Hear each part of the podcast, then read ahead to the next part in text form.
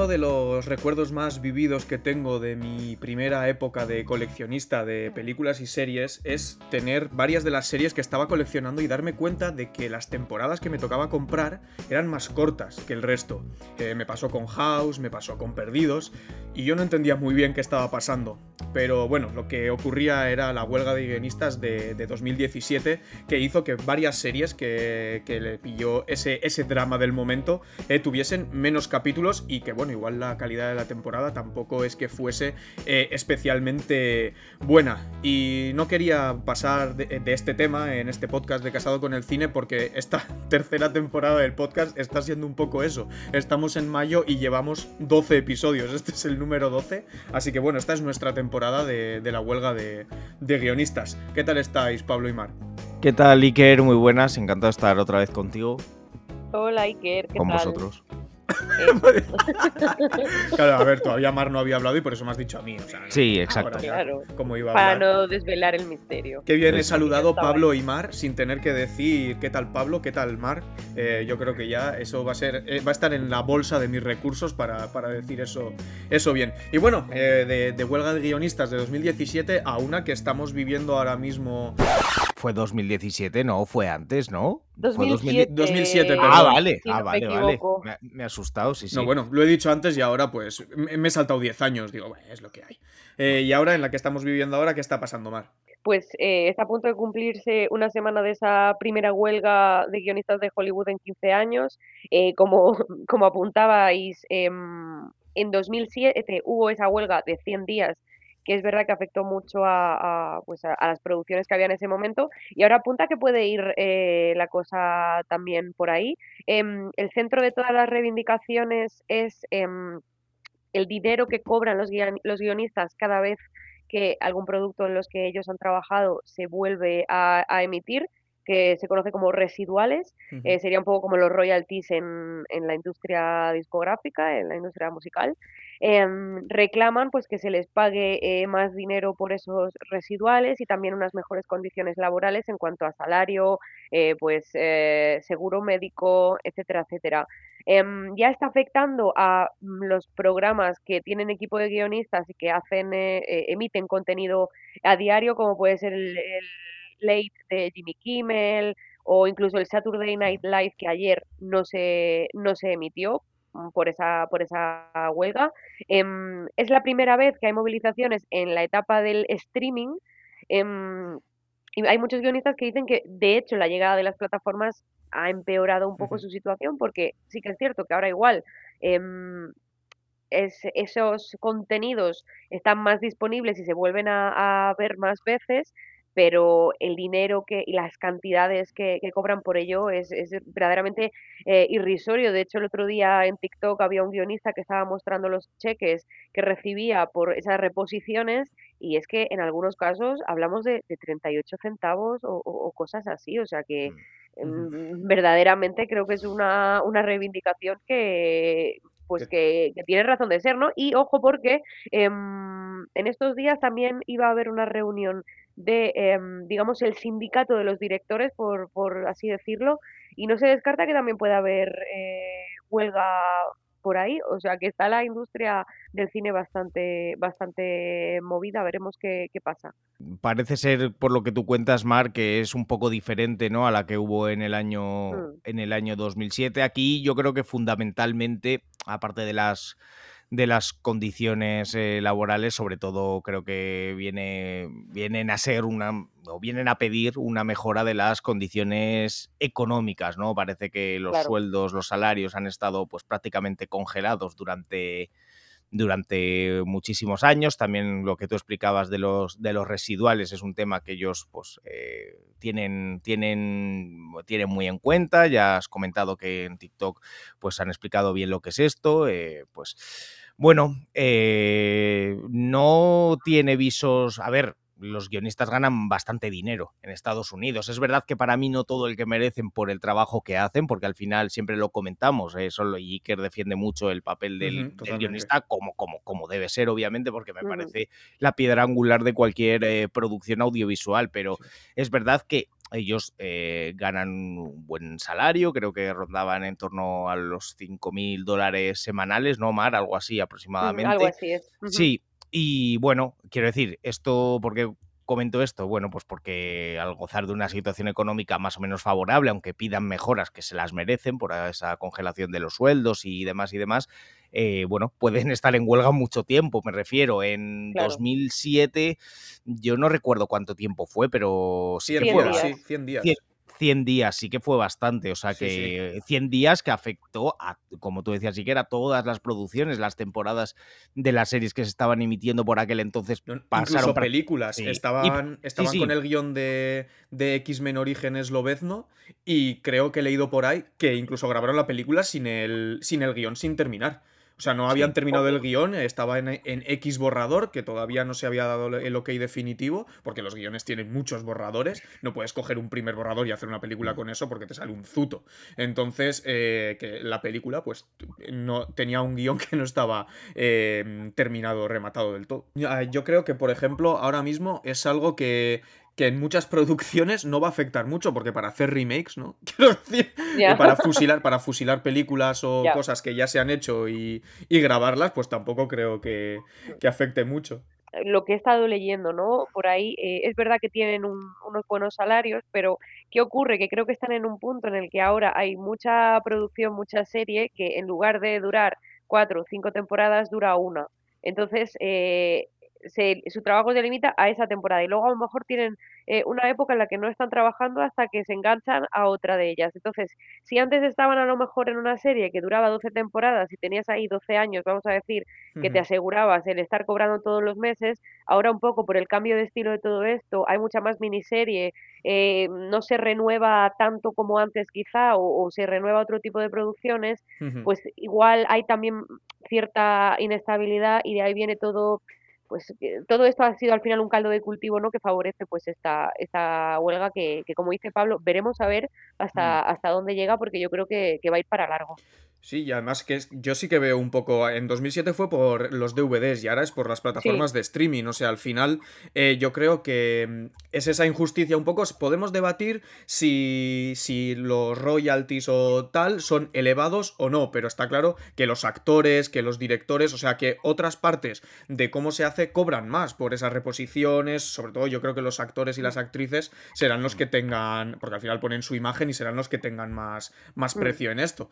Pero claro, y como comentamos siempre, que yo creo que es el debate importante que estas huelgas ponen encima de la mesa, que es la importancia de, los guionistas. Entonces, entiendo que ellos reclamen que 38 centavos, pues es algo un poco ridículo si lo comparas con alguien del mismo medio que está cobrando eh, lo mismo y tú has trabajado eh, en, ese en ese proyecto en una etapa muy importante, pues hombre, tampoco sería merecerse lo mismo, ¿no? Pero igual eh, valorarlo, sentarse y que sea algo razonable, yo creo que tiene, que tiene sentido. Está claro que lo hemos hablado muchísimas veces y sin un buen guion eh, tú puedes grabarlo de lujo, que la película no se queda contigo. Hay casos en los que la improvisación se ha abierto camino, pero son eh, casos excepcionales con gente con mucho talento eh, interpretativo en cuanto a la improvisación o en la dirección con un ojo que no, no, tiene mucho, no tiene mucho en cuenta los diálogos y a lo mejor con las imágenes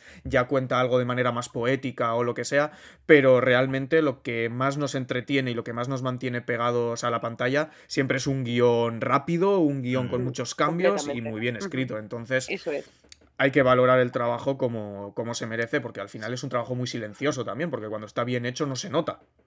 Sí, siempre, que hay un, un, cambio que sacude la industria, pues ahora las, las plataformas, en 2007 lo comentabas tú, los DVDs, anteriormente en 1985, que lo estaba leyendo, eran los, también hubo otra huelga de, guionistas eh, en la industria del cine, fueron por los VHS, por los vídeos, es decir, siempre que hay un cambio importante que sacude, que sacude la industria, eh, parece ser que los eh, guionistas van a la huelga, pero eh, con todo el derecho del mundo, porque al final esos cambios a ellos también les tiene que afectar de algún modo en el sentido económico, en el sentido laboral. Quiero decir, no puede seguir tú igual, no funciona igual el cine ahora que hace Exacto. 25 años, por lo tanto, ellos no están exentos de esos cambios y por lo tanto debe, debe llevar aparejado pues un cambio también en sus circunstancias laborales, en sus circunstancias económicas, es decir, bueno, yo creo que a medio o a corto plazo no se va a notar muchísimo, o sea, quiero decir que los mm. catálogos de Netflix, de Amazon, de HBO, etcétera, etcétera, yo creo que a corto en el corto plazo digo, apenas van a sufrir van a sufrir variación, pero vamos a ver si esta huelga se bueno, se prolonga en el tiempo si no llegan cancelaciones, si no llegan, como decíamos, temporadas más cortas, si no llegan, bueno, eh, hmm, a retrasarse todo lo que tienen previsto ahora mismo en, en términos de producción.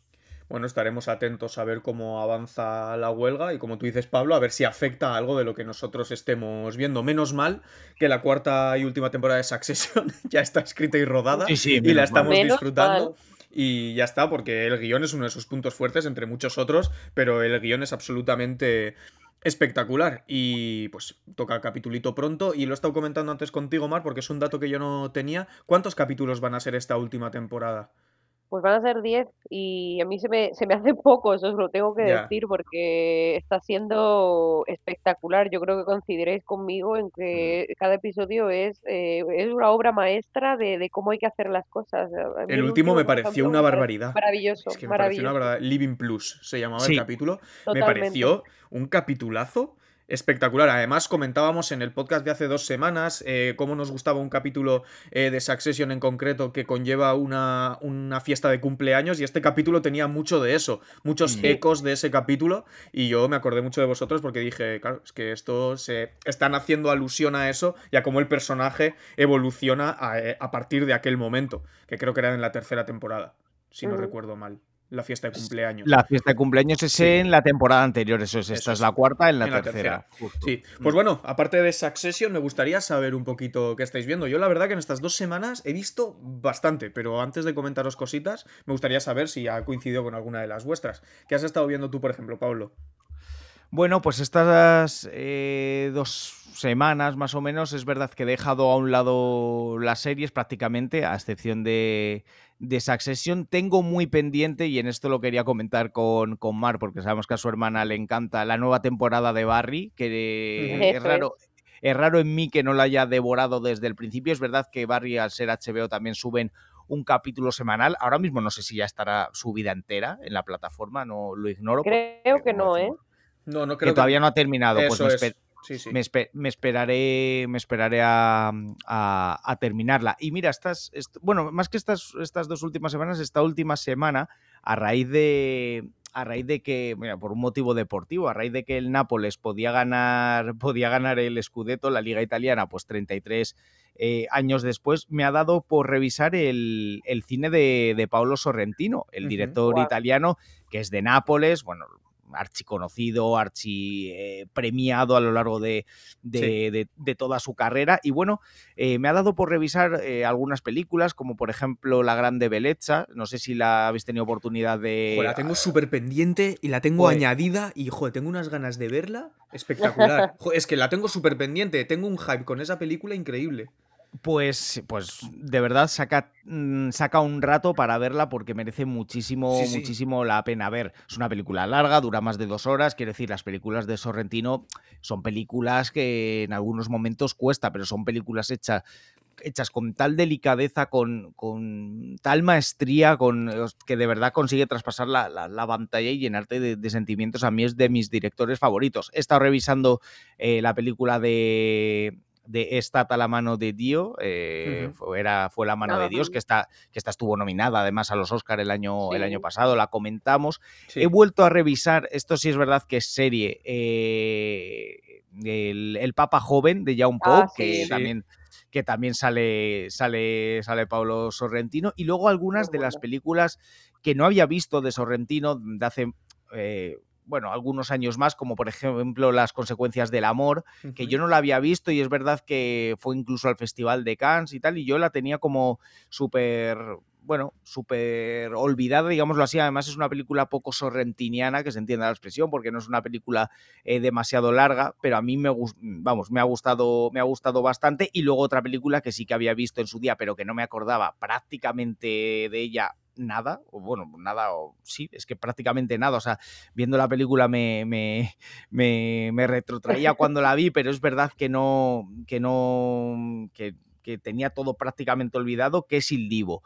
Eh, que en su día la vi, es verdad que en su día tampoco es una película que me, que me llenase que me llenase demasiado. Mira que, que bueno, habla de la mafia eh, siciliana, de Andreotti, bueno, es muy de historia de, de, Italia, sobre todo años 90 y demás. En su día me dejó sin, sin más, pero ahora que la he vuelto a revisar sí que me ha gustado un pelín más. Tampoco es una película que sea eh, demasiado, demasiado larga y de verdad que, bueno, que aunque sea una película muy histriónica, así muy, pues como es a veces Sorrentino, sí que me gustó bastante, así que bueno, en este repaso del director italiano la verdad que he disfrutado mucho en, la última semana.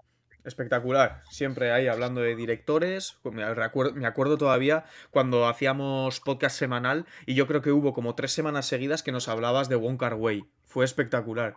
sí, todas las semanas hablabas de una película de Wong Kar Wai que habías visto. Claro, porque coincidió justo además que la mm. subieron a, a, filming, todas las películas y claro, eh, siendo películas que no son fáciles de encontrar hoy en día en el en el mercado, en, las, sí, en el mercado audiovisual, en las plataformas y demás, Jolín, cuando, cuando Filmin decidió subirlo, además estuve ahí esperando a, ver todas, la verdad que fue, fue una delicia. Y sí, yo soy muy de que me da por un director y durante una semana me encierro casi en, en su mundo a ver, no todo porque es imposible, pero casi todo lo que ha hecho, por lo menos lo más destacable y alguna perlilla por ahí suelta menos conocida. Y sí, sí, reconozco que soy, que soy muy de eso, que dejo todo a, un lado y, me pongo con ello y la verdad que esta semana con Sorrentino lo he disfrutado muchísimo. Pablo y sus pequeños especiales de directores dentro del podcast en que hemos estado viendo. Pablo hace su propio especial sin saberlo dentro de, del bueno, podcast. Bien. Ahora como dura más se puede hacer, o sea Por supuesto, sin problema.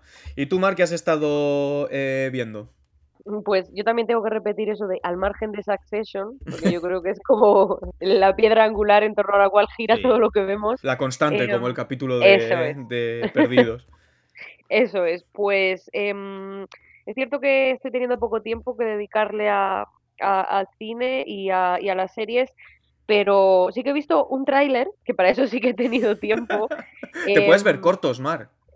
Pues mira, es precisamente el tráiler de un corto. Em, es pues el tráiler de un corto, ¿cuánto dura? ¿Un segundo? o lo mismo que el corto, si total, visto, visto cómo son algunos trailers, eh, tampoco sería raro, la verdad. Ay, me ha hecho mucha gracia. Em, bueno, me, centro. Es el, el, corto de Pedro Almodóvar, ese corto western que anunció hace ya pues algún tiempo, protagonizado por Ethan Hawke y Pedro Pascal, extraña forma de vida. No, Pedro Pascal, de verdad. ¿De verdad Pedro Pascal va a salir en algo ahora? Mi querido Pedro Pascal va a, estar en este, en este corto que, mm, que, bueno, que el director eh, manchego dice que es como una, una especie de pues de su visión o de su respuesta a, a Brokeback Mountain. Em, me apetece mucho verlo, primero porque yo soy muy fan de Pedro Pascal, a mí me gusta mucho Pedro Pascal, es un señor además que me cae genial. Pues estarás súper contenta porque eh, está hasta en la sopa, o sea que estarás living.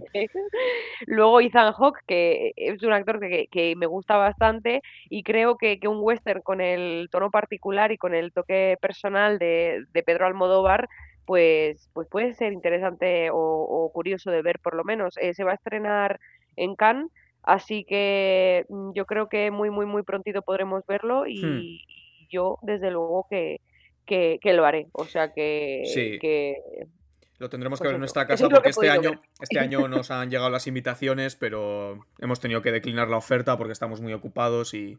Yo no, he podido ir a Cannes, es que me pilla muy mal. Claro, es que ha sido complicado, va a ser complicado todo en general, porque estamos en una etapa muy complicada de nuestra vida y al final no, no podemos. Al final pues tenemos, que, tenemos que declinar estas invitaciones con todo el dolor de nuestro corazón. Y fíjate que nos llegan, vamos, como churros, ¿eh? O sea, es increíble abrir el email de Casado con el Cine que no hay y, y ver todos los emails que son todo, oye, de verdad, pensároslo bien, que todavía no sabemos ni lo que vaya a ir a Venecia, pero queremos que vayáis vosotros para cubrirlo, porque tal, porque el podcast. Pero bueno, es, es lo que hay. Pues yo eh, me quedé con ganas de miniseries británicas, con, lo que nos contó Mar en mm. el anterior podcast. Y justo además me salió una en filming, porque he estado bastante metido en filming durante estas semanas. Y justo, pues eh, prácticamente un estreno de 2023, eh, una miniserie que se llama Stonehouse, que está basada en un hecho real de un, de un parlamentario británico que se llamaba John Stonehouse, que fingió su propia muerte en el 74 porque ah. se metió en una serie de movidas y pues no encontró otra salida que irse a Miami, dejar su ropita en la, en la playa, meterse en el agua, salir por otro lado y... Ah, ¿Qué había pasado? Falsificó pasaportes y tal y fingió su muerte. Obviamente, eh, le acabaron pillando. O sea, esto es, es una historia real y se sabe. Em, está, protagonizada por, por, Matthew McFadden, que es Tom en Succession, que eso también me animó bastante a cuando le vi en la portada. Dije, pues mira, para quitarme un poquito el mono, vamos a ver qué es esto. Y es una miniserie de tres episodios. Eh, Creo que el primero son 50 minutos y los otros dos 45, o sea que se ve prácticamente como una película larga, que es, fue mi caso, me la devoré en un día, que tenía más, más tiempo, y, la verdad es que me gustó bastante. Es verdad que no es algo súper innovador, pero la historia la cuenta súper bien y con un ritmazo increíble, porque ya os digo, el ritmo es totalmente de, de película. Yo se terminó el primer capítulo y dije, joder, si es que en un capítulo me han contado desde que era un Mindundi hasta que subió las cosas que hizo y hasta que tuvo que fingir la muerte, eso en un capítulo. Dije, ¿qué más? ¿Qué más tiene que pasar? Pues sí, pasan, pasan más cositas. Y yo me sonaba la historia de hace años haber visto una serie británica también y, me sonaba esta historia, pero yo no conocía el caso real. Y resulta que hay otra serie que es del 76, dos años después de que este, este hombre fingiese su muerte, los británicos ya estaban sacando una serie que, que cogía esa historia, aunque fuese con otro personaje, pero la contaban dos años después. Y, y era Caída y Auge de Reginald Perrin, y bueno, esto como curiosidad, que la conocía, una serie con un humor muy inglés, de, de un hombre que tiene, se supone, su vida perfecta como debería de ser, pero se aburre como una mierda y dice, mira, voy a fingir mi muerte y hago como, como que soy el mejor amigo de mi, de mi, de, mí mismo y voy otra vez a mi casa, vuelvo a reconquistar a mi mujer, abro un negocio que era una tienda de basura, eh, una serie, pues al final con un humor muy inglés de la época, de, del 76, y la verdad es que la recordaba con cariño y me gustó acordarme de ella porque estaba basada en una historia real y la verdad que bastante bien. Y allí en Filming, eh, otro estreno de Blumhouse, que es em, la productora que pues ha traído cosas como Insidious, Paranormal Activity, pero también que sé que ibais a decir, joder, ya está Iker con sus mm, películas así mugrosas de terror y tal. Pues no, también han hecho Whiplash, que, ah, es, un, peliculón. Y esta se llama El Club del Odio y está grabada en plano secuencia y nos cuenta la historia de. Mm, ah, perdón, es que la empecé a ver el otro día. Lo que pasa es que me quedé dormida claro. porque estaba muy cansada, pero pues, sí, sí, sí. Pues yo la terminé, la terminé. Y es un plano secuencia en el que una profesora va con una tartita así a una reunión que ha hecho con sus. con unas otras mujeres conocidas y al final resulta que la tarta tiene una esvástica eh, marcada con el cuchillo y es una reunión pues de supremacistas blancas, de que quieren mover un poquito ahí el pueblo y hacer cositas. Y al final pues van a una tienda, se acaba descontrolando el asunto porque aparece eh, una chica que en el pasado de la prota pues le tocó un poco las narices, obviamente una chica pues que no es blanca. Entonces, eh, pues todo ello acaba llevando a un final pues bastante dramático. Y bueno, la película, pues sí, el plano secuencia está guay. Siempre sabemos, a mí, por ejemplo, es un sistema que sí que me suele gustar bastante, pero es verdad que se ha hecho ya bastante, entonces ya siempre tiene como que aportar algo nuevo, porque si no, por el simple hecho de ser un plano secuencia, no te salva la película. Y aquí el tema es súper interesante, las interpretaciones me gustaron bastante, sobre todo en el momento más dramático de, de la película.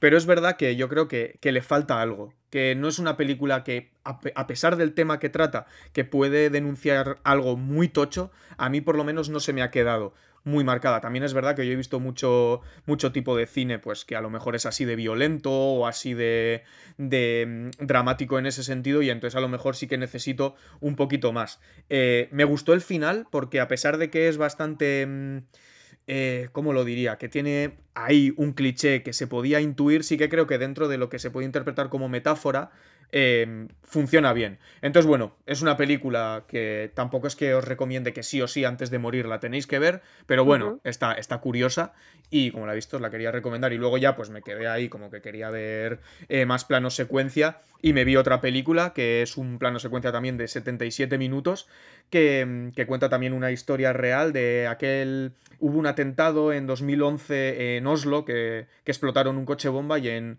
y en una isla de al lado que había un campamento de verano hubo un chaval que, que, quería matar a todo el mundo que estaba allí en, la isla. Y el, plano secuencia es eso, seguimos a la protagonista y como pues de repente están tan tranquilos y de repente no saben qué está pasando, oyen disparos, intentan huir, los teléfonos no funcionan del todo bien y bueno, pues se va encontrando con distintas personas, tiene que buscar a su hermana y bueno, es una película bastante impactante, no es visualmente muy explícita, pero no lo necesita porque ya eh, transmite muy bien el, el caos con ese plano secuencia. Y esta sí que me parece más más interesante porque, eh, a ver, también sabes que es una historia real y quieras que no, la otra sabes que aunque el tema es muy real porque el racismo existe, em, sabes que es una historia de ficción, entonces bueno, siempre te separas un poquito más, pero en este caso, en esta Autoya, eh, que es el nombre de la isla y cómo se llama la película, mm, em, pues mm, sabes que es real y te pones muy bien en la situación porque al ser un plano secuencia te da tiempo a pensar, porque se queda con un personaje durante unos segundos solo con sus expresiones y dices, sí, sí, esto es una película, pero es que había gente que estaba en esa situación. Y qué haces en esa situación, a dónde escapas, es una isla, no tienes a dónde ir. Eh, me pareció un poquito más, eh, que me tocó un poquito más el, corazoncito. Y he visto más cosas. es, es, filming, es filming, sí. Vale, pues me la apunto porque me, interesa. Espérate, eh, te, lo voy a, te lo voy a mirar porque igual era HBO, porque también he estado mirando en HBO cosas y igual es HBO, sí. Es HBO, HBO Max. Vale, pues genial. Esta era HBO, que también tenía otros planos secuencia para ver, pero todavía no, no los he visto.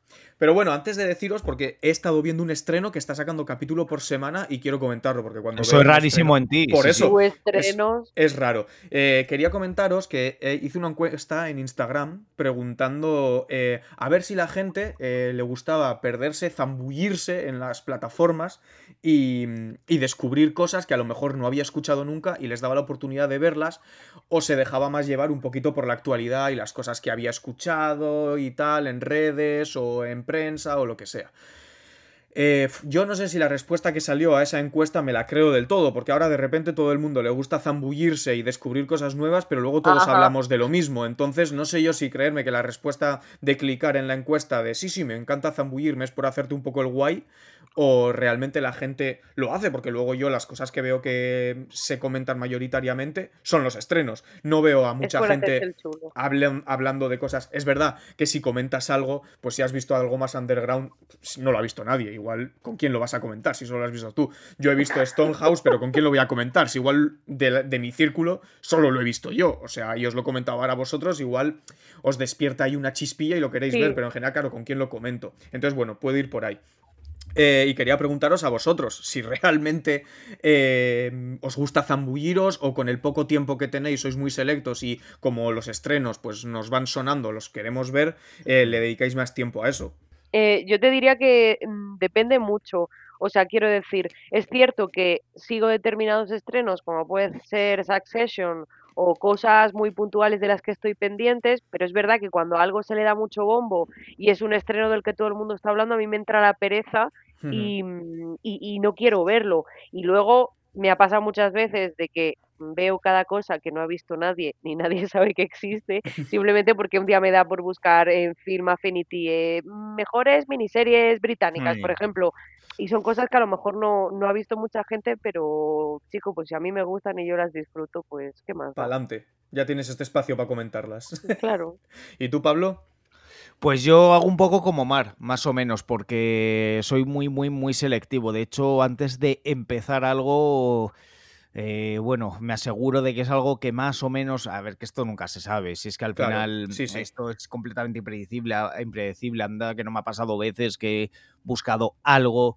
Eh, que sabía que creía que me iba a gustar y luego me he puesto a verlo y no me ha gustado nada y al revés, las menos, pero bueno, he dicho, venga, voy a darle una oportunidad a esto que no es muy conocido, que me ha llamado la atención en el catálogo y tal, y luego me ha gustado. Pues mm. a veces ha pasado, pero yo reconozco que en eso soy muy selectivo, miro mucho las opiniones, miro mucho eh, la recepción que, ha tenido, porque más que nada por una cuestión de tiempo. Al final, sí, sí. Si, si ves un capítulo de una hora de una serie y no te convence y al día siguiente ves otro capítulo de otra hora de otra serie y tampoco te convence, al final sientes que has perdido dos horas y que el tiempo es muy valioso y que si tienes poco tiempo libre, pues al final mm. eh, quieres asegurarte de que lo que vas a ver, no voy a decir sea bueno o no, pero por lo menos algo te va a gustar y vas a seguir con ello. Entonces yo ahí sí que soy muy, muy, muy selectivo. Sí, el último caso que recuerdo, que lo comentaste en el anterior podcast, es Arrested Development, que tenías como muchas, muchas esperanzas y tampoco te fascinó, que no era vomitiva, pero no te fascinó. Entonces, claro, pues al final eh, le das un voto de confianza a algo y pues sí, es normal que te quieras asegurar. Yo es que hay veces que he perdido muchísimo tiempo simplemente entrando en una plataforma y viendo lo que hay. Y al final acabo añadiendo mogollón de cosas a la lista que me parecen interesantes y luego no me hago caso ni a mí mismo porque entro a la lista y digo, hostia, pero ¿por, qué añadí tantas cosas? Si no mm. tengo tiempo material ahora para ver todo esto. O sea, me, me ha pasado estos días con Filmin y con HBO eso, que he añadido mogollón de cosas y al final, eh, pues eso, he acabado viendo, por ejemplo, otra que, que, nos había comentado, una serie danesa, que además ocurría en, en Copenhague, que salieron partes que reconocía del viaje que hice contigo, Pablo, allí, que los capítulos son de 25 minutos, cuenta la historia de un, de un policía que va a la autopsia de una chavala, pues porque es su trabajo, y cuando la ve, pues es su hija, y se pone a investigar qué es lo que le ha podido pasar, todo el mundo dice que se ha suicidado, pero él no quiere creerlo y se pone a a tal, y cada capítulo, que creo que eran 7 o algo así, capítulos muy cortitos, eso, 20, 25 minutos, y eran en una sola localización. Era muy teatral todo. Era pues el primer capítulo en la sala de, de autopsia, el segundo pues iba a investigar a no sé quién, y pues en su casa o en el bar o en un coche, y cada capítulo era en un, en un espacio. Entonces, son cosas que, que, claro, yo esta serie no, no la conocía. O sea, o me pongo ahí a zambullirme en lo que había en filming, o no la había escuchado em, para nada. Y, al final me pareció por lo menos curiosa, que yo al final sí que es algo que valoro. Pues a lo mejor no ha sido la serie que me ha cambiado la vida, como ha podido ser otras series, pero por lo mm. menos he visto algo curioso, algo que me ha No, pero eso, eso está bien. Si cuando buscas ver una serie, en especial una serie, menos una película, porque una película terminas y ya está y se acabó, pero una serie que tienes que dedicarle cierto tiempo, tampoco te digo que sea la serie que marque tu vida, pero por lo menos es lo que tú dices, Iker, que te entretenga, que te diga, bueno, pues he visto algo que está bien. De no haber perdido el tiempo, que es al final algo que... Y ahora, por ejemplo, que todos estamos, los tres, estamos bastante ocupados, joder, yo busco muchísimo series que sean de capítulos cortos, porque para mm. mientras desayuno, en la pausa, en el trabajo para comer, no sé qué, claro, no me puedo ver un capítulo de una hora, pero me puedo ver capítulos algo más cortos. Y, y, ya llegó un momento que dije, es que tampoco quiero ver solo sitcoms, o sea, quiero series que me aporten algo un poquito más y que tengan capítulos cortos, tampoco quiero estar siempre viendo sitcoms, entonces, en ese sentido eh, sí que he, hecho esta búsqueda de capítulos cortos que me ha hecho descubrir pues algunas joyitas como esta que os digo que se llama Cara a Cara, que, está en filming y además tiene de momento dos temporadas, yo solo he visto la primera pero van a estrenar la tercera y última, o sea que ha funcionado bastante bien para, para la serie renovada. Cara a Cara era una película protagonizada por Nicolas Cage y John Travolta, yo creo de finales de los 90, principios de los 2000, que eran un villano y un policía que después de una operación de cirugía estética se cambiaban la cara. O sea, John Travolta era con, estaba con la cara de Nicolas Cage y Nicolas Cage con la cara de, John Travolta. Creo recordar que era ese el argumento. Sí, yo conozco ese argumento, pero no he visto la película. Pero claro, como para no conocer ese argumento, es una joya. Voy a, voy a asegurarme un momento que estas, cositas siempre, siempre, son, siempre son curiosas. Mira, aquí está. Sí, cara a cara. Sí, 1997. Me acuerdo de haberla visto de, muy pequeño, esta película, la típica película que estrenaban en los viernes en, Canal Plus. Mira, un peligroso terrorista a punto de morir y un agente especial del FBI ingresan en un quirófano para un trasplante de cara. Se trata de que el policía puede infiltrarse en la banda para entrar un arma biológica que un lugar de Los Ángeles. pero Hostia. el terrorista sale del coma y se escapa. Ha sido un argumento que incluso al propio, a la propia plataforma que usamos para grabar ha, omitido, ha decidido omitir el final de la parte del argumento, porque se te ha escuchado perfectamente en todo el podcast, pero has empezado a leer la, la sinopsis y ha hecho la plataforma. Mira, o sea, yo, mira, hay, hay líneas que no quiero cruzar. Y Total. Bueno, pues ¿eh? ya está. Sí, pero bueno, la verdad es que bien Si curiosa. alguien tiene curiosidad, pues que la busque o que le pregunte Sí. a Pablo. Que le pregunte sí, a sí. Pablo por MD en su, Eso es. en su Instagram. En sus Eh, redes sociales. Sí, oye, Pablo, la serie aquella. Digo, la No, serie serie no, aquella. película, Ojalá eso. serie. Ojalá serie Sí, de 12 bueno. temporadas. además- ya, o 20. Además, qué cojones, pero el- el- la cara perfectamente. Que un, un trasplante de cara tiene su postoperatorio jodido y tampoco es tan sencillo. O sea que, bueno, en fin. Sí, sí. Eh, bueno, pues Pablo, pasamos contigo. Después de habernos dado este maravilloso dato, cuéntanos qué hay en la bolsa de, de noticias que has No- podido ver que haya sido interesante. Estaba viendo que el director de esa película es un director chino. Fíjate, y cogió a John Travolta y, a, y, a, Por supuesto. y a Nicolas Cage a hacer una superproducción. Bueno, en Sí, nada, cosas que, que Bueno, llaman, que venga, llaman la atención. Venga, Sí, vale, sí. ya vamos a buscar dónde está esta peli y ya la comentamos en algún podcast. Venga, No, si no, no, así- es que creo, creo Eh, que no. además está de alquiler en... No, sí, Mar, hay que... Joder, es que, Mar, no te sacrificas por el podcast. ¿Cómo o se llama? ¿Cara a cara? Cara a cara, sí. ¿Cómo sí, se va a sí. llamar? Cara a cara, de cara a cara. Fa- o sea, face to face, ¿no? Sí, face to face, sí, sí, sí, sí, sí. sí, Oh, sí, una sí. traducción buena. Vale, Sí. pues, eh, vale, es que estoy intentando localizar a ver si está en algún sitio. Pues está en Apple TV Ah, por pues cuatro, mira. por cuatro euritos. ¿Qué? Bueno, No tengo ni Apple TV ni 4 euritos. Pasamos a otro Y tema. gratis eh, en Ah. una plataforma de la que nunca he escuchado hablar, que se llama TVFi. Mm, Ah, Ahí es donde pues- van las películas que no quiere ver nadie. Bueno, pues me, voy a abonar a TVFi. A ver qué. Porque igual es gracioso ver qué hay por ahí. es- esta es la típica, la típica película que decía que decías tú, Iker, por fin un- una traducción buena, que es, normalmente se hubiera llamado eh, plan trasplante fallido, entre paréntesis, face to face. To face Trasplante mortal. trasplante mortal, entre paréntesis, face to face. Mi cara es terrorista. Sí, sí. Madre mía, eh, mm, es que estoy viendo imágenes, o sea, la portada es temible. Es media cara es Sí, sí. eh, John Travolta y media cara es Nicolas Cage. Es que es A mí me parece o maravilloso. sea, O podría ser un título de esos que te hace directamente spoiler o que pone directamente el nombre del actor porque es conocido, en plan de llevo la cara de John Travolta o algo así, en plan. madre mía, de verdad. Maravilloso. Pues habrá que verla, ¿no? Sí, sí. Yo. A mí me parece un buen plan. Espero que no dure tres horas, pero. No, no, no, finales de los 90. No, yo no, creo que no. no se estilaba. No se No estilaba. se estilaba exactamente. Dos horas 18 minutos.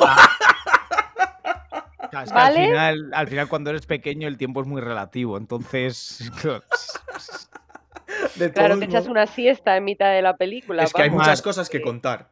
Por favor, vedla y el próximo podcast la, la No. comentamos, por favor. No, no, pero vedla, vedla no, tú también la tienes que volver a ver. Sí, yo, también. Vale, no, no, que sí, aunque la hayas visto ya, la tienes que volver a ver. Os lo prometo, sí, sí, os Vale. lo prometo que. Nos tenemos que, mandar fotos eh, al grupo de WhatsApp cuando la estemos viendo, ¿eh? Para mandar Ah, pruebas. pues, pues no es face to face en inglés, es face off.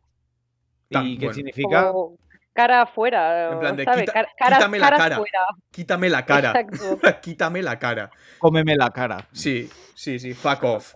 Pues sí, también puede ser. Trasplante fallido. Face, face, face off. es que totalmente, Madre tío. mía. Bueno, pues ya tenemos plan para el siguiente podcast que no sabemos si va a ser dentro de una semana o dentro de tres meses. Pero bueno, O de sabemos. tres años. sabe- no, hombre, tres años no, no jodas. Ya nos veremos antes, aunque sea eh, físicamente. Para... Bueno, para celebrar el año de Nueva York, que ya es dentro de nada. Es verdad. Sí, sí, sí. Claro. sí, Buah, sí. qué bien han quedado los vídeos, espectacular. Sí, ya los has terminado. Cállate. ¿Qué va, qué va? No lo sé. Pero estabas en ello, ¿no? En la, Me- tos- en la me- es, el, es el siguiente viaje que me toca para editar, así que bueno, no vamos tan mal. No vamos tan mal. Ya alquilaremos una sala de cine para ver todos los vídeos. ¿Qué os parece? Genial. Por Joder, supuesto. perfecto. Perfecto, no tenemos sí. tiempo para grabar, vamos a tener tiempo para ver 15, bueno, 15, 25 vídeos en una sala de cine. Bueno, eh, ¿qué, hay en- qué has encontrado tú en la bolsa de noticias, Pablo? Pues al margen de, este, de esta review de la. Bueno, no hemos hecho review, hemos comentado solamente el titular, pero de, de cara a cara. eh, bueno, No. muy perdón, de trasplante fallido, eh, Vale, face vale. off, sí. Em, eh, muy relacionado a lo que comentaba, con lo que comentaba Mar al principio del, programa, es bueno que ella narraba la huelga de guionistas que está sacudiendo la industria audiovisual de, Hollywood. Uno de los motivos también que subyacen, que no es motivo digamos que ha provocado la huelga, pero sí que está ahí, es eh, la implantación cada vez más extendida del sistema de inteligencia artificial, que bueno, seguro mm. que todos lo habéis escuchado, que cada vez está más, no voy a decir en nuestro día a día, pero vemos más cosas hechas con inteligencia artificial. De hecho, lo más sonado fue, no sé si fue hace un mes aproximadamente, cuando vimos, ¿verdad, Mar, al Papa eh. Francisco ah, con ese plumón blanco que parecía de verdad no, no, no, no, no, pero que ahora nos reímos, pero que yo me lo creí, me lo creí que, lo llevaba era... porque estaba hecho eh, perfecto, estaba hecho perfecto, o sea, parecía de verdad que lo llevaba puesto y bueno, la imagen dio la vuelta al mundo, la gente se lo creyó, o sea, hasta tal punto llega la inteligencia artificial que lo que ves, pues te lo acabas creyendo, ¿no? Sí, sí, sí, el guion de este podcast lo ha hecho Chap, Chap GPT, Chap, Chap, GPT, Chap GPT, exactamente, pues pues bueno, pues claro, eso es algo que preocupa, lógicamente, también, pues especialmente a los, bueno, también a los actores y actrices, pero sobre todo a los, a los guionistas, porque, claro, ¿quién no les, eh, quién les garantiza que en cuestión de dos, tres años, porque esto va a toda velocidad, pues no va a ser la inteligencia artificial quien realice los, los guiones de las producciones, de las series y de las películas? De hecho, ya se ha hecho con algún anuncio, algún proyecto experimental, es decir, o mejor dicho, eh, con resultado fallido, porque realmente es algo incluso bastante grotesco, bastante si tenéis oportunidad de verlo, lo que se ha hecho es deja bastante que desear, pero bueno, es como un primer boceto, un primer borrador y te da idea de, bueno, aunque esté mal, porque está mal lógicamente, a lo que puede llegar esto es absolutamente bestial y claro, eh, se, está, se estima que pueda bajar incluso el 70% de la producción de los guionistas si la inteligencia artificial sale adelante. Ya ha sucedido, Iker, que tú estás más puesto en el mundo de los videojuegos, como es lógico, pero al final el mundo de los videojuegos es menos grave, digamos, porque no participan actores, no participan actrices, eh, todo es mucho efecto audiovisual y bueno, pero claro, también hay gente trabajando ahí. Sí, claro, hay muchísima gente trabajando ahí. Claro, exactamente, y hay, ha sucedido que, bueno, que el nivel de de, mano de obra, digámoslo así, empleada para el desarrollo de videojuegos, pues ha bajado sustancialmente en los últimos años, no tanto por la inteligencia artificial que también, sino bueno, por todo lo que avanza la, tecnología, que no deja de ser también inteligencia artificial. Por lo tanto, eh, bueno, es un panorama ahora mismo desconocido, sobre todo en el corto, en el medio plazo, porque, a ver, esto avanza muy rápido. Esto no es como hace 40 mm. años que cuando salía una idea tardaba años en introducirse plenamente en la sociedad, en este caso en la sociedad audiovisual, sino que ahora en cuestión de meses, eh, sin llegar al año, podemos encontrarnos que una película lo ha hecho perfectamente o la inteligencia artificial. Nunca va a tener, está claro, ese toque humano, ese toque de inspiración de una persona, pero bueno, la inteligencia artificial ya estamos viendo que eh, en muchas cosas puede sustituir perfectamente al ser humano y es algo, bueno, que para algunas cosas pues puede venir especialmente bien, temas médicos, temas de ciencia, temas de, de mucha índole, de mucha índole, pero en otros yo creo que sustituir eh, la inteligencia artificial o sustituir la mano de obra humana o a un ser humano o una persona por un robot es algo que personalmente asusta y que parece sacado de un capítulo de, Black Mirror. Sí, sí, yo eso, mm. justo iba a comentar eso, que a mí no me está gustando nada este capítulo de Black Mirror, ¿eh? No me está gustando. a mí me parece pues peligrosísimo, ¿eh? Peligrosísimo, porque eh, lo que decía Pablo del Papa es que era súper real, pero es que el otro día... Em, comentaba con alguien una noticia de que habían sacado una supuesta nueva canción de The Weeknd con Drake em, y tú la escuchabas y es que eran The Weeknd y Drake y era con inteligencia artificial y de verdad espectacular. Yo la escuché y yo pensaba que era real. Bueno, bueno, Mar, eh, perdona que te interrumpa, a raíz de eso he escuchado, si tenéis oportunidad, igual ya lo has visto, pero me pareció increíble la canción Yesterday de, de los Beatles cantada por Freddie Mercury. Pero, sí, efectivamente. Y, es que yo lo escuchaba de punta porque parece que es real. Y decía, no, esto no, no, es real, no puede ser. O sea, bueno, claro que no, es que no es real, pero, pero decías, Dios, pero si es que es Freddie Mercury el que está el que está cantando Yesterday, que es algo que nunca sucedió, al menos nunca trascendió que, Freddie Mercury cantara esa mm. canción de los Beatles, y de repente lo me pareció absolutamente, se, te ponen los pelos, como dice Marte, eh, de, punta, porque dices, Dios, ¿a dónde va a llegar esto? ¿Hasta dónde va a llegar esto? Sí, es que parece que llega un punto en el que va a ser muy complicado distinguir lo que es real de lo que es falso y, y, a mí me parece de verdad muy peligroso porque al final no sé, creo que, que a la hora de, de, hacer una película, por ejemplo, que es de lo que estamos hablando en, en Origen, mmm, quiero pensar ¿no? que al final es la parte humana la que le da ese toque que es el que hace que te llegue, pero es que las cosas evolucionan tan rápido que yo, eh, tengo perfectamente claro de que va a ser posible que una inteligencia artificial logre emocionarnos y encantarnos. Claro, es que yo no, no, claro, al final yo puedo tener una opinión, pero se me escapan los conocimientos técnicos. Yo no sé cuánto puede aprender una inteligencia artificial a todas esas emociones eh, intrínsecamente humanas. Supongo que si se le enseña mm, puede hacerlo. Es que no lo sé, me faltan los conocimientos. Pero a priori sí que creo que, que en algún momento, claro, es que nosotros ahora mismo tenemos absolutamente todo nuestro ser en Internet. Es decir, eh, la gente se abre de, tripas corazón y escribe cosas súper personales. Mm. Eh, hay como mucha información con la que perfectamente. Y hay capítulos de Black Mirror en, la, en el que eh, cogen todas las redes sociales de una persona y hacen un clon con todos esos recuerdos y todas esas cosas. Em, yo creo que, que, si las cosas son tal cual parece que van evolucionando, yo creo que sí que pueden hacer un guion que nos emocione, porque saben, pueden saber lo que nos emociona. Está ahí en miles de películas, en miles de series, en miles de textos, en miles de canciones, eh, en todo. Entonces, yo creo que podrían llegar a hacerlo. De momento, tal y como está la cosa, pues no. Todavía em, hay cosas que la inteligencia artificial no puede hacer. Y hay una serie eh, que, se, que está, se está emitiendo en HBO, que es original de Peacock. Peacock. ¿Me corriges? Peacock. ¿Cómo? Peacock. Peacock. Picos en euskera, Peacock, vale, pues en Peacock. que se llama Mrs. Davis. Y una de las críticas que leí, porque me apetecía verla, eh, es que em, aunque esté llena de tópicos narrativos, encuentra una manera que una inteligencia artificial, o sea, ya las propias críticas van por ahí, te están vendiendo, oye, pues lo que vas a ver en esta serie es algo que tiene tanto corazón y que remodela todos los tópicos de una manera que solo de momento una persona puede hacer. Y me chocó mucho porque dije, hostia, es que ya hasta incluso para a la hora de vender una serie o una película o hacer una crítica, tenemos que tener en cuenta que está siendo algo eh, muy humano no humano en cuanto a emotivos, sino humano de la locura, porque creo que es una serie además muy loca. Entonces, que es una, un tipo de locura humana que todavía una máquina no puede llegar a tener, pero es que en la propia crítica pone de momento, en plan, aún no puede, o sea, no nos podemos aventurar a decir que no va a poder hacerlo. Entonces, a mí me parece un tema muy jodido y ya os digo que se me escapa muchísimos conocimientos como para saber qué es lo que va a pasar, pero desde luego yo estoy con Mar en el que es algo que, que asusta y obviamente, entre todo, como todo en la vida, todo lo que nos asusta y todo lo que no comprendemos, pues al, final hay ya un momento que lo empezamos a, a tratar con humor y nos reímos y se hacen muchas tonterías con la inteligencia artificial que tú lo ves y dices, ah, mm. qué simpático.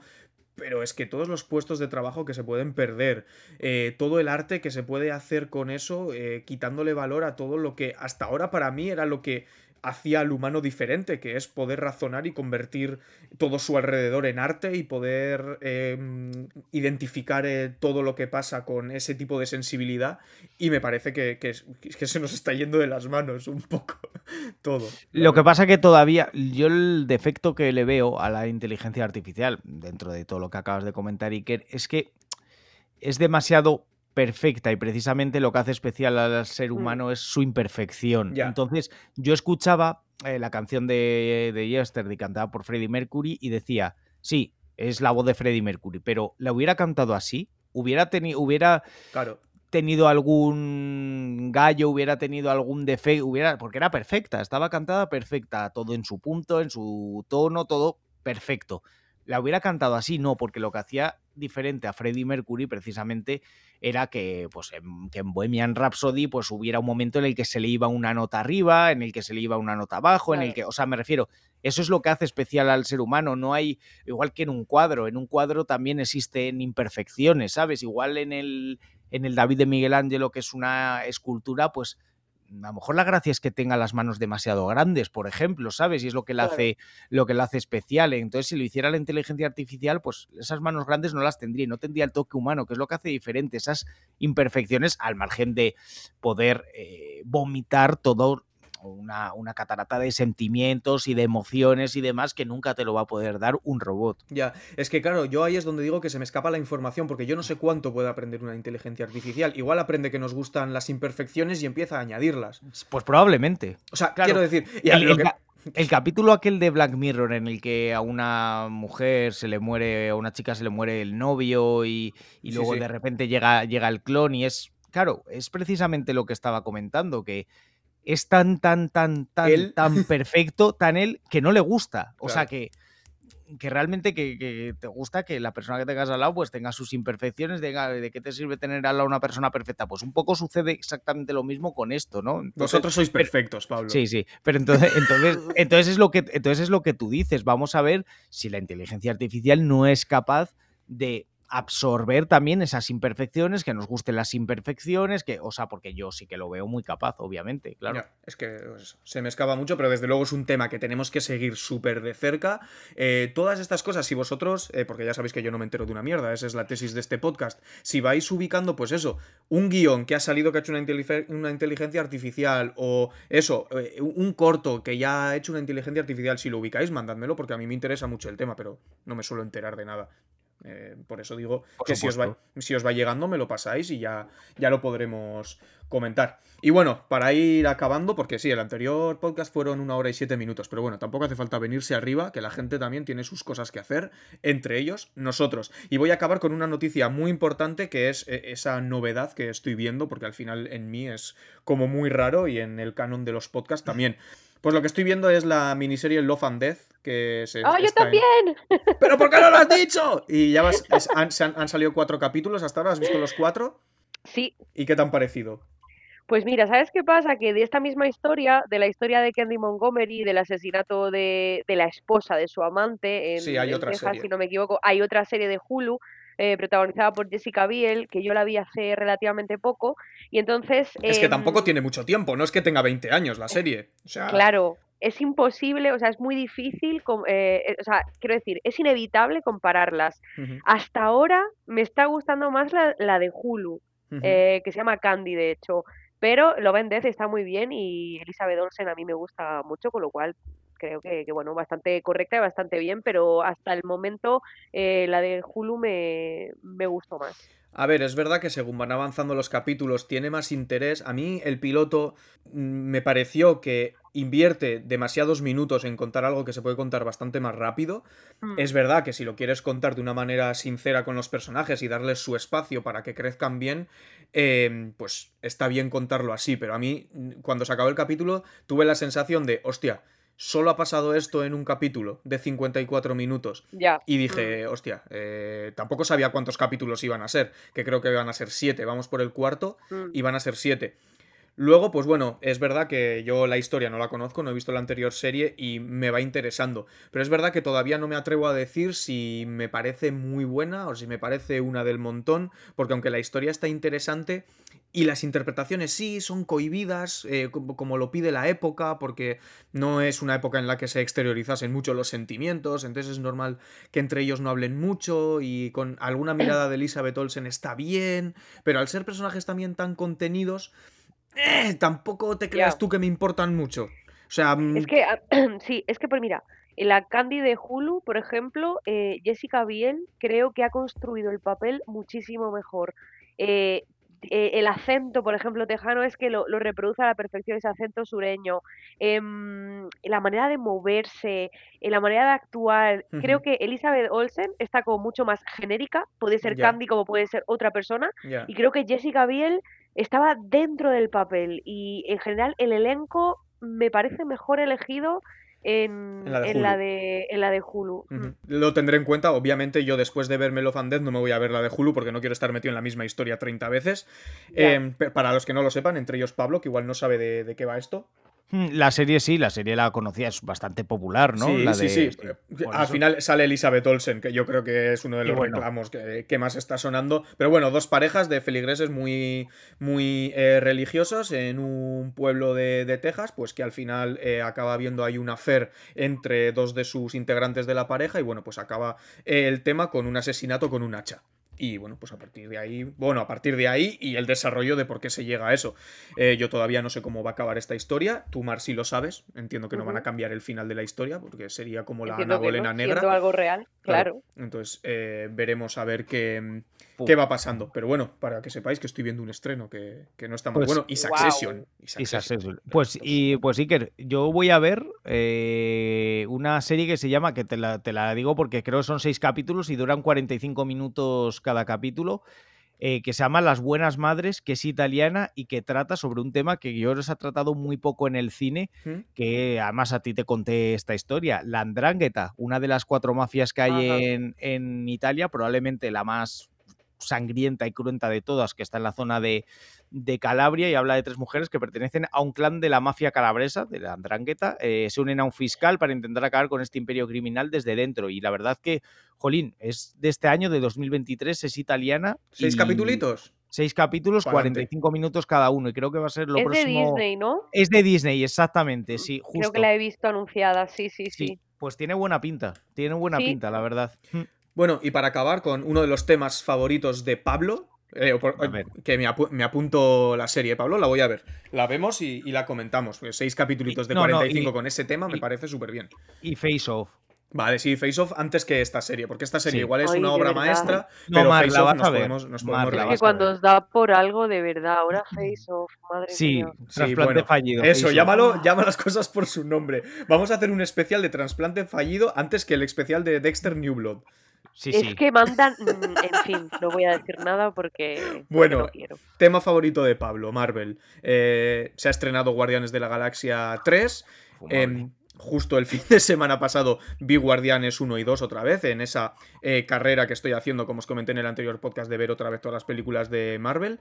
Y nada, pues que se ha estrenado la 3, está recibiendo muy buenas críticas, están diciendo que es mejor que toda la fase 4 de, del UCM que hemos estado viendo. No sé si tú, Pablo, tienes ganas de verla llevo varios días sin dormir eh, pensando en. Pues si se, de verdad. Si se estrenó el viernes, ¿por qué no la fuiste a ver? ya, porque haber quiero, dormido. Porque quiero encontrar el momento idóneo, de verdad. que se alineen las lunas. Exactamente, sí, sí, para disfrutar. y que, está buscando, claro, eso, una sala que reúna las condiciones adecuadas para disfrutar de tremenda obra de arte. Claro, estás yendo a ver salas por todo Madrid. Exactamente, sí, sí, Vale, vale. Perfecto. Eh, ¿Y tú, Mar, tienes ganas?